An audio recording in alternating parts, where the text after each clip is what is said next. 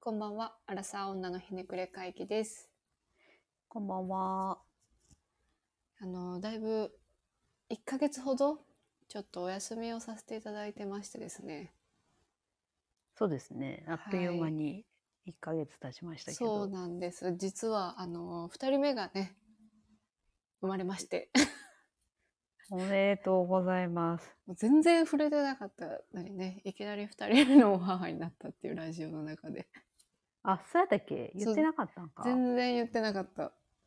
あ、そっか。なんかさ、うん普通に過ごしてる1ヶ月の間に、新たな命が誕生すると思うと、なんかこう、すごいよ ね。そうやね、確かに確かに。しかももう1ヶ月で1キロとふぐらい増えてるから、なんだろうあ。、その赤ちゃんが。そう、赤ちゃんが、あーうん、かなり成長を遂げているよ。すごいね。うん。なんかもう不思議な1ヶ月だったな。どうでしたか ?2 人目の出産。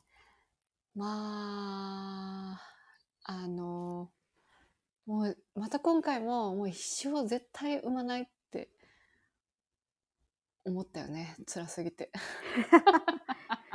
いや、すごいよね。いや、な、慣れることはさ、うん。まあないやろうなとは思うんやけどさ、うん。なんかあこんな感じでっていうその1回目があるからこそ、うんうんうんちょっとこうこなれ感出るんかなと思ったけどそんなどうやろうね多分人によるのかもしれへんやけどなんか私はこう全く情報がない知らない状態の方がそっちの方が怖くて痛みになんか耐えれる感じやったんやけど一人目の時は。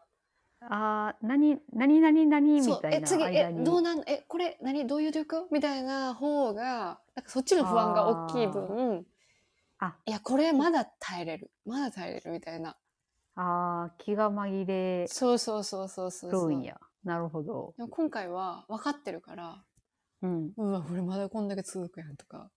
あいや、これーこうしなどれぐあからんいやん。そうそうそうそうそうそうそう。トータルでかかるとか分かってるからそうそうそうそうそうそうそう。で、うわ、これ終わっても次また飲まれるやん。あ、また痛いやん。とか、なんかそういう、 そう、あのがあって、そーえー、そうそっか嫌やな 率直 にう。もうあとね、なんか、すごい、忍耐弱くなってる。おたれ弱くなってる。これは多分私特有。有なんだろうけど、なんかこう諦め癖みたいなのがもうついてしまったね。やっぱしなんか仕事の方がなんか忍耐強く持ってた気がするけど、なんか仕事から離れたからかわからんけど、うん。すぐ誰かの助けを求めようとしちゃうというか。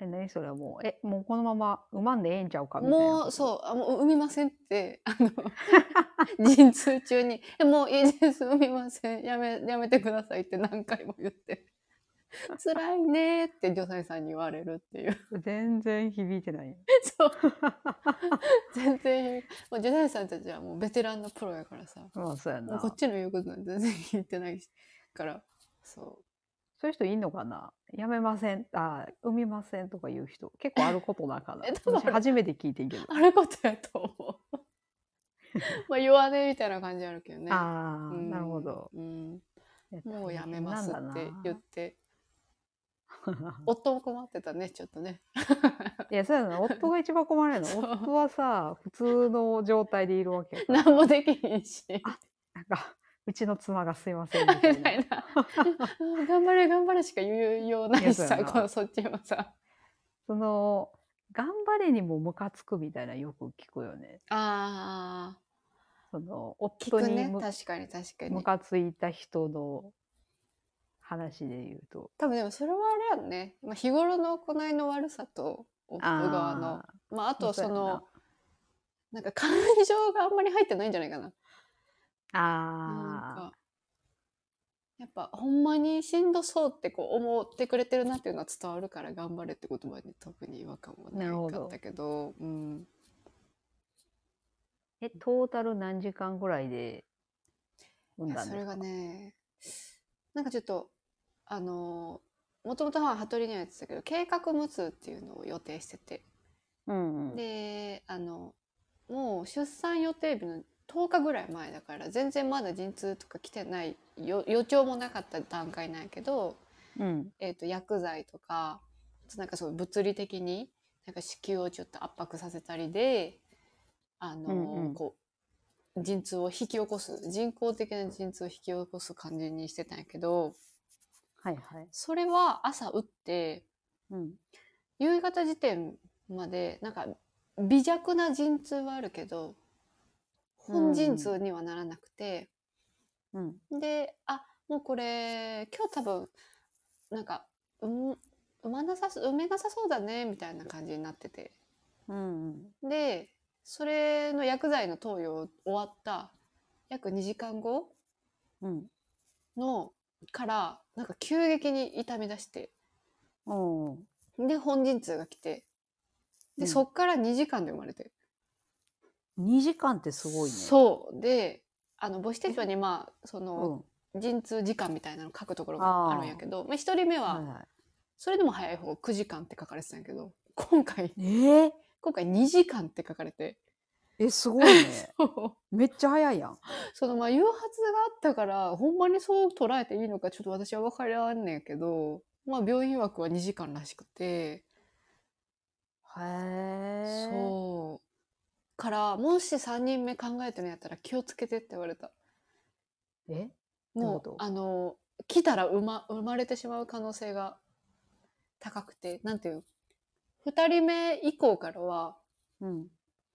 大体はじ一人目の時の半分ぐらいの陣痛時間とかで生まれてしまうから、は今回本陣人、痛からが2時間っていう、まあ、驚異のスピードやったからうん、もう3人目になったらもっと短くなる可能性があってそういうことそか。したらそう陣痛来てから病院にこう行くの間に合わないみたいな気をつけてっなてるほど言われてっはていうそんな感じでしたすね。ごいねあ、4分のはい1ぐらいになってるやん。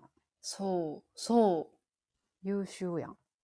でももうでもそれでも地獄やった。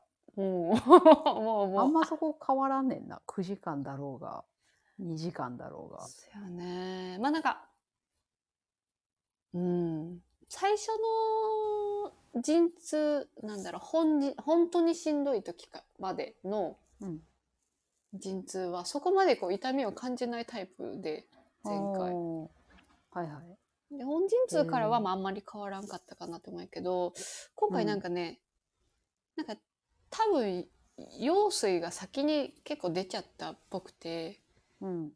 一人目の時はこう様子こう水と同時にドゥルンって出る感じだったけど、ほー今回はもう本当になんか押し出る感じであーあー、人なるほ間ど。がそう、はいはいなんか余計になんか苦しかったなへえ。全然違うんやな。ぁうーん違ったもうねあのもう一人産むとしたら絶対無痛にしようって心に誓った無痛分娩する人も増えてるもんな。なんか。んうんうんあんまり、なんやろう。言ってたけど、失敗する人、失敗するパターンもあるとはいえ、うんなんかやっぱ楽なんかな。なんかね術後とかもすごい楽って聞くしうん。結構ちらほら最近聞くよね、確かに。よく聞く。特にその二人目うんうんは無痛に絶対するみたいな人は、うん。うん。慣れた、まあ体験したからなのか、なんかよく聞くような気がする。いや、ほんと、痛み感じる意味ないもんね。まあそうよな。そう言われるとそなんか、いろいろこう、手術とかさ、なんか医療の技術進歩してんのにさ、う。うん。なんでこう、こういう出産の時だけ自然の摂理に準じるのかなっていうのいや、あれ意もう味ちょっと不明よな。 不思議でしょうがなかった。なんか、いや、なんていうの進んでそれを選ぶのはさ、うん、もち勝手ろん、やもとちろん。思うねんけど、うん、うん。嫌ですけどっていう人がいるのも、そりゃそうやろうなと。みんな結構さ、ほとんどの人がまあ怖い、いたその痛みが怖いって不安を感じてるんやったらね、うん。なんかスタンダードが変わればいいのになとは思ってたけど。まあでも増えてきてるんやろうな。クリニックも増えてるっぽいもんね。うんうんうんうんうんうん。まあでもそれでもまだまだ、まあそもそも産婦人科が減ってるっていうのもあるけどね。まあそうなのか。子供減ってるからかな。そうそうそうそうそう。なんかあんま儲からないって聞いた。あ、そうなんや。うんへえ。時間だかかかるからかな。一人当たりに。ああ、かなあ。いやでもなんか見てたらやっぱりすごいハードだなって思うんうんうん。そっかそっか。まあそうよな。人もいるもんな。う。うん。やっぱ先生さ、2、3人で回してるところが多くてさ、出産おー24時間体制やからさ。ね、なんか、そう言われるとそうか。院長先生隣の家から来てくれるんですっていう病院とかなんか聞くし、へえ。夜中でも。あ、でもそうやな。夜も対応しなあかんの大変やなとう思って。ん、うん。し、診察もさ、出産見ながら診察だからさ、結構うんうんどこも。か日中も、その時間、その空いてる時間の大幅に、なんだろう、2時間後とかになんか、一旦病院閉めてるとか見るし、うん。ハードだなって。まあ病院の先生どこもそうではあるだろうけど。まあそうね。でも、そっか。話戻るけど、無痛分娩できずやったでかき、ら、あ、結そうなんで局、す。どういうものかわからんままやった。そうなんです。ちょっとね、何のレポートもできず、ただただ頑張ったっていうだけでした。うん。え、なんか工事してる あ、そうなんです。ちょっとじゃねじゃじゃって聞こえる家 の前が工事してて。急に。もうずーっと工事してて、ちょっと、そうなんです。あーまあでも無事生まれて、しかも体も、あれ、健康でよかったですね。幸いね、あのー回復も早くて、ああ、素晴らしい。もう一週間、退院して結構すぐに、うん。なんか家出たいって夫に言って、いや、まだちょっと早いんちゃうって止められるっていうぐぐらいちょっと元気で。すごいね。うん。なんかね、回復は早い。まあ、それは前回もやったんやけど。体強いね。多分ね。根素底晴がらしいや。健康なのかもしれないね。うん。まあでも二人の子育て大変だと思いますけど。ねえ、ちょっと今までは夫が休みだったりしたからわかんないけど、ん。まあこれからいわゆるワンオペっていうやつうん、になることになるから、ちょっと未知数かな。はあ。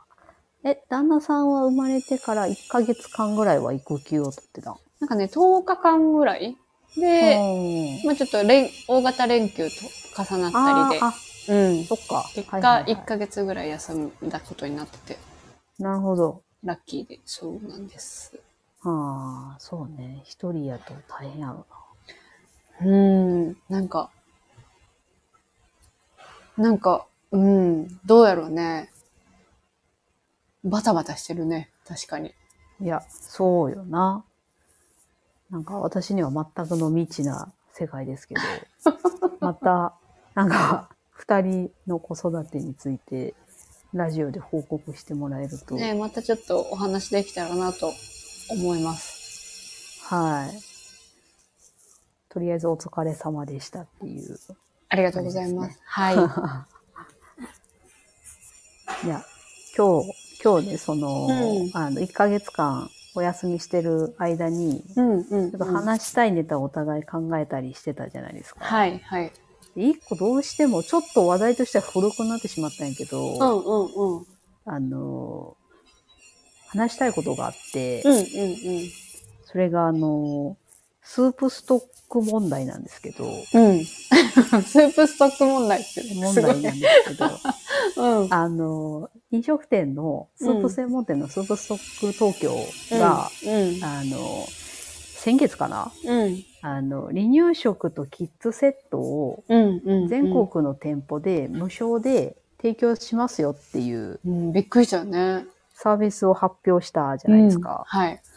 で、それに対して、あの、主にツイッターとかでいろんな意見が出て、うんうんうんで、まあ、その中には、その、いや、独身女性が行く場所、まあ独身女性のための吉野家っていう、その、あ、あったね、その。表現もあったけど、うんうん。まあでもそれ、そう言われてたのにひどいじゃないですか、みたいな、結構、あの、批判的な声もうん。多かったんですけど、うん。あの、その後でまたすぐに、そのスープストック東京の運営会社が、うん。あの、声明みたいなのを出して、うん。うん。で、えっ、と、一部抜粋すると、うん。えー私たちスープストック東京の企業理念は世界世の中の体温を上げるです。スープという料理を通じて体の体温を上げるだけでなく心の体温を上げたいそんな願いを一杯のスープに込めた事業を行っていますうん。っていう、うんだからその、うん離乳食を無償提供するって言ったけど、まあ、スープフォーオールっていうそうスープストック東京の考え方の取り組みの一つなので、うん。うん。なんか別にその、なんだろう。私たちは今までとそんなに企業理念としても変わりませんよみたいなうん。うん。うん。リリースを出して、で、まあその後、ツイッターとかのその騒いでた声は結構おとなしくなったうんんで。すよね。なんか素、晴らしいってういんう。うんうん。いい意見が多かった気がすで、あの、私ももう、30社会人になったぐらいの時からスープストックに通い始め、もうだいぶ長いことファンなんですけどる。、一緒に行ってたよね。行ってたね。めちゃくちうゃ好んきで。カレーの日とか、かね、行ったよね。そう。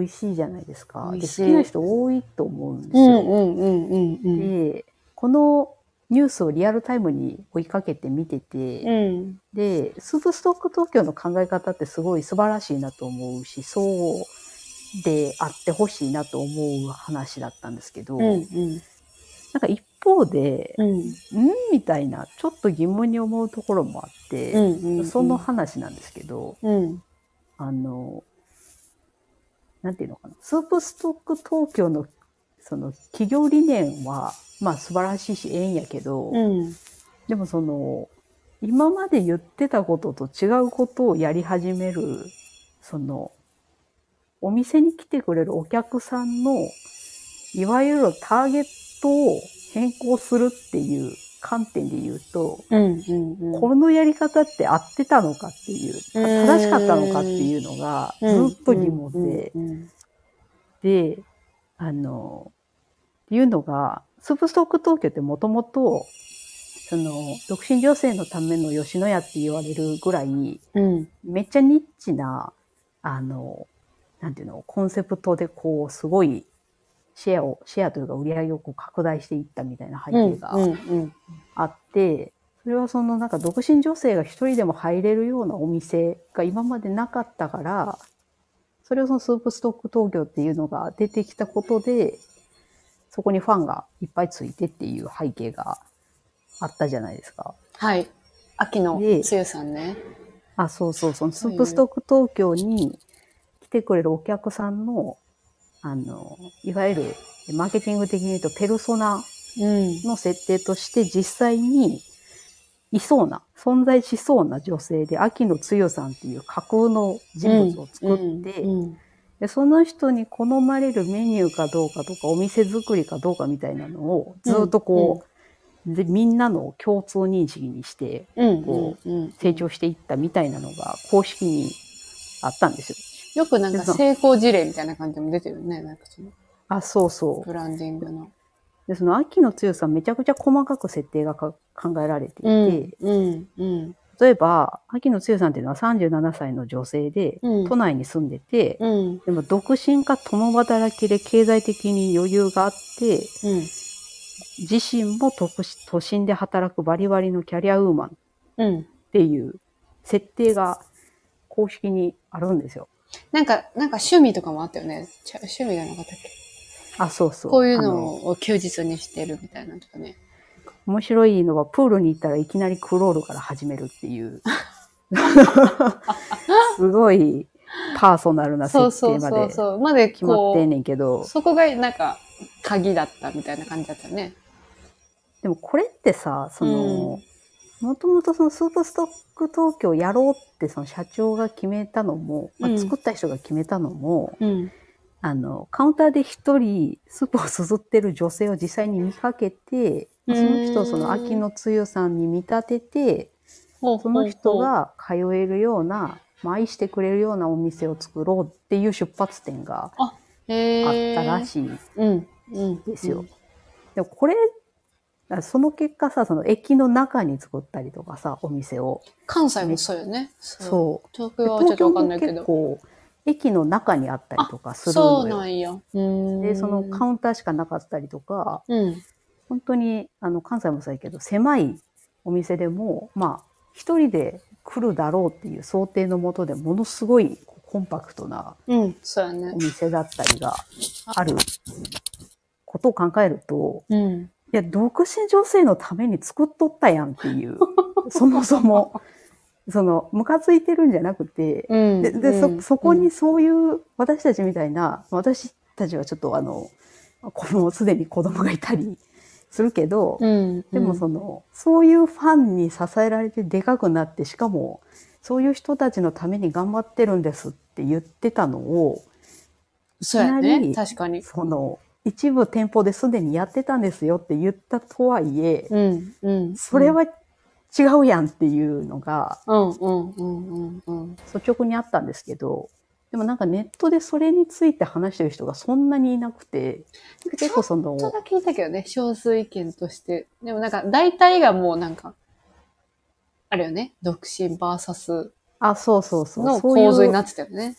いわゆるなんていうのかな、感情的な、すごい、うん。なんていうのかな、正しい正しくないとかっていうより、ただただのけなし合いみたいうなん、感じうにん、うん。なってしまってた。のが、すごい悲しいなと思って、うん、うん、うん、うん。どどっちかというとその、ね、さっき言ったそのターゲット変更のやり方としてちょっと乱暴だったんじゃないかっていううのが、なんかなんか腑に落ちないままでももうなんかみんな納得してるしこのまんまそんな感じなんだろうなっていうのでこの1ヶ月モヤモヤしてたんですけど。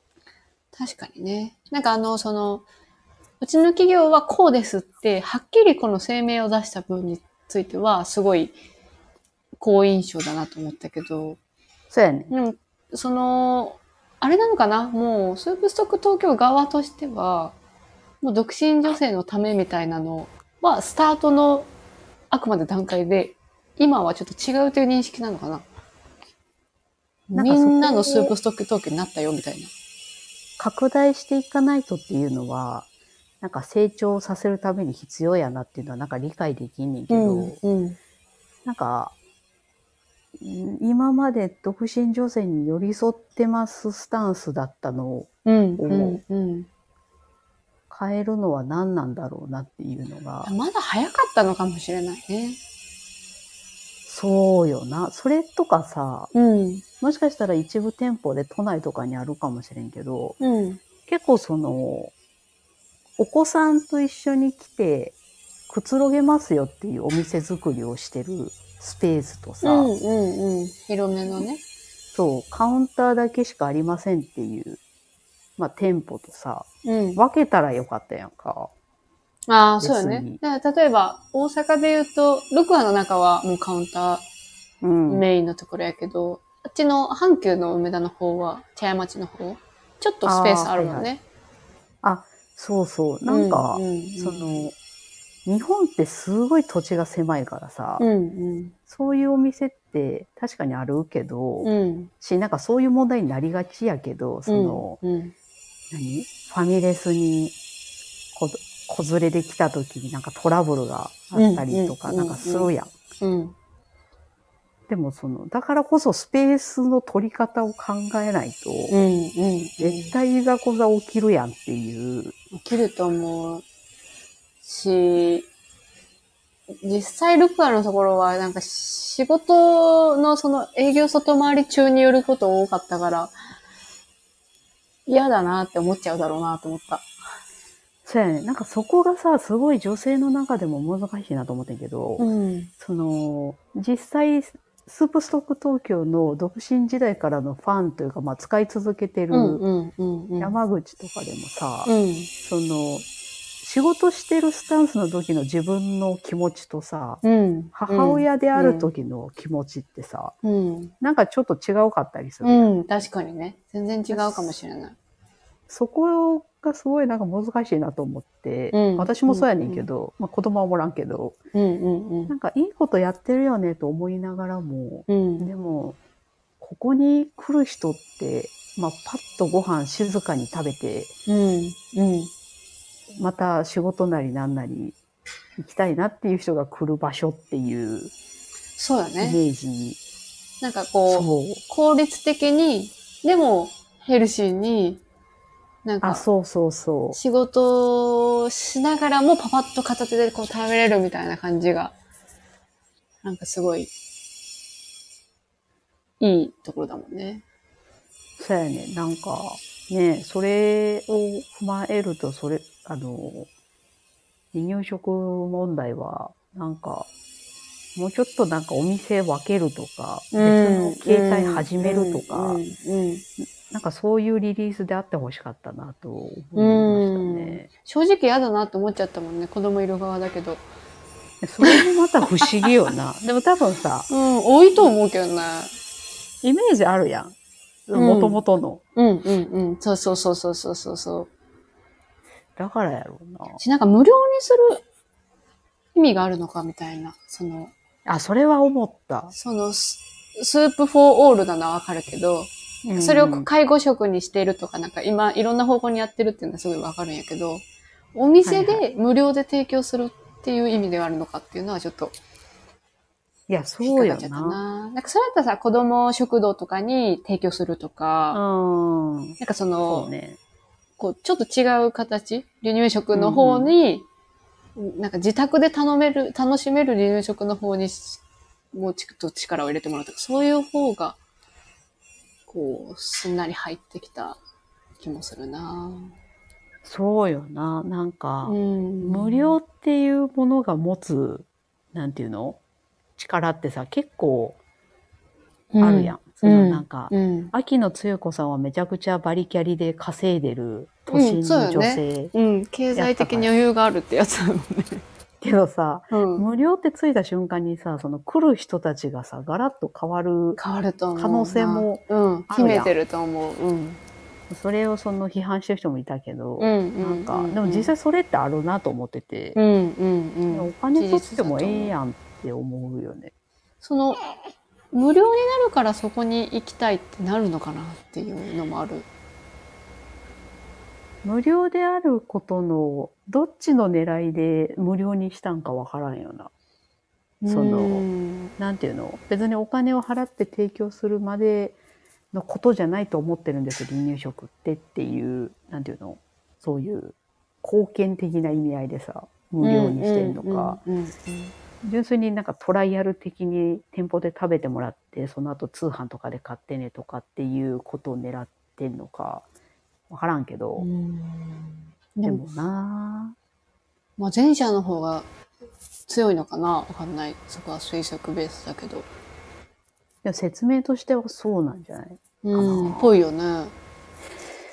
けど、だからす、現場のスタッフも絶対納得してない人とかいると思うけどな、とか思っちゃいましたけどね。うん。なんか、その子育て、こ子供に対して優しいメニューがあるとかだったらあれだけど、無料にする意味、不思議だな。そまあでもなんかそうんの、スープフォーオールにするのはもう少し、まあでもスープっていうこのさ、一つのメニューでさ、うんスープフォーオール、その、スタバもさ、最初はさ、ビジネス街のサードプレイスだったのがさ、今やどこにでもあって、家族もいろんな人楽しめるようになってるじゃん。ああいう形態になりたいのであれば、スープっていうところってこう、メニューとしてなんか難しい気もするけどね。う。ああ、確かにな。なんかうん、それで流行ったとはいえ、うん古代するってなると結構しんどい部分もあるんかもな。やっぱりその最初のターゲット層がすごいマッチしてたから、こんだけうん。普及普してるっていうのを踏まえると、まあ疑問は残るよね。別にそだの主張としてはいいと思うし、服部が言う通り。そうなんだよな。だから、あの、何売れていくバンドとかのうん。最初からファンだった側みたいな。子さんのねあの。そう。子さん的子さんは一番嫌がられやしや。そう。変わっちゃったなっていうのをすごい感じたニュースでしたね。うん。まあでもなんかそれで、あれよね、その、独身 VS 子持ちみたいな、あの論争が起きるのもあれもなんか、すごい茶番だなと思って見てたけど。いやあれマジで、なんだろうな、すごいなんかもうバカだなと思うけど。いやほんとなんか そそんなことをどうだっていいそのうそうそうそうそう。感情論だけで。そうやね。そこ別にそんな問題じゃないんやんって思っちゃう。子連れはいつ。もなんか気がす、心が、な、なにあ、肩身が狭いんですよ、みたいな主張。だけど、あーなんかその、はいはい無料で提供されるってものとのこのかけ離れ方がすごい。いやすごな確かに。謎だったね。なるね。でもなんかそういう問題にすり替わっていくのもまたなんかそれはそれでイラッとしましたけどね。それがあれなのかなもう、商法なのかもしれないけどね。そう大ね。きい問題にするみたいな。でも絶対、あれ書いてるの本当一部だもんね。いや、そうだともうそのずっと SNS に貼り付いてチェそうッそうクしてそう。る何やようったっけヤフーニュースをのコメント欄書くの何パーセントって言ってたかなああ、少なそうでも。そう。けどなんかあれが今さ、もうネットの声、イコールこう、世論みたいになってるのが、あれ良くないなって思うね。見え方的にどうしても普通の人が見たらそう感じちゃうやろううな。ん。冷静に、冷静に考えるとね、みんながみんなコメントしてるわけないじゃんって思うけど。まあそうね。いちいちコメントしてるかっていうとしないですよね。うん、でもそう確かにね。確かに。スープストック問題はちょっとね、あの、時期ずれちゃいましたけど、話したかったんですよ。うんちょ。っとすっきりしました。あ、ちょっとすっきりしまし。話したて。あ、よかったです、それ。 あよかったです。こんな熱量で、あの、確かに話す相手もね、話す相手もちょっとなかんかなかね。限られてしまうので、うん、うん。確かに。聞かれちゃうみんかなそこまで興味持ってないかもしれないし、ね。ら。あ、そうそうそう、そう、そうなんですよ。でもそういう人いると思うんですけどね。うんうん。確かに、すごくわかるなっていう感じですね。ねよかったです。共感していただけて。ということで、えっ、と、これからまた毎週金曜日夜7時の配信をちょっと再開しようと思いますので、はい。あの、ちょっとね、離れちゃったリスナーさんいるかもしれないですけどね、ぜひ戻ってきていただきたいなと確かに。思いながら、そうねまあ、ちょっともしかしたら、ところどころ穴開いちゃうかもしれないんですけど、ぼちぼち配信できたらなと思います。はい。では、また次回もお楽しみに。